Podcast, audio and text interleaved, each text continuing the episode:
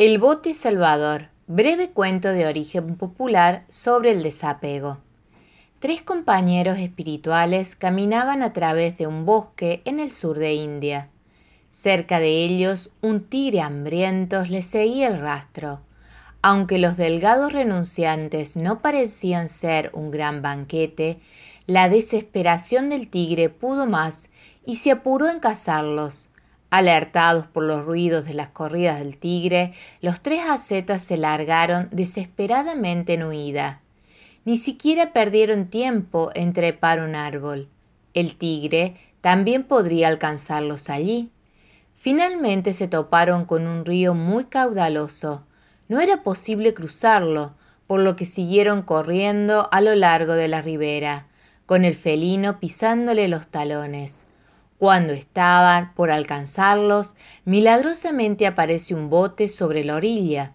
Los yogis se lanzan a bordo, empujando el bote hacia la corriente del río, donde el tigre ya no pudo alcanzarles. El bote navegó a la deriva, corriente abajo, mientras los tres compañeros recobraban el aliento, agradeciendo a la divina providencia por la inesperada salvación. Horas después, el bote llegó a un remanso hasta que se posó en el margen del río. El paisaje era muy distinto allí, con un panorama desértico delante de ellos.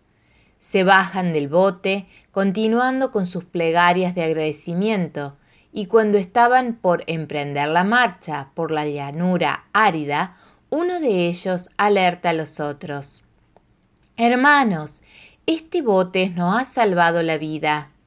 Así, sin más, ¿lo vamos a abandonar? Ha sido un regalo de la divinidad. No lo dejemos tirado, llevémoslo cargándolo entre todos.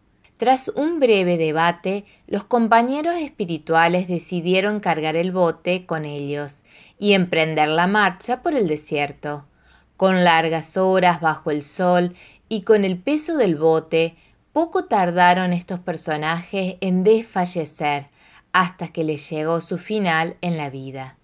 Tiempo después, un explorador encuentra los tres esqueletos junto al bote, resecados bajo el sol abrasador. ¡Qué ocurrencia! ¿Qué uso podría tener un bote en el desierto para que estos tres los carguen hasta morir?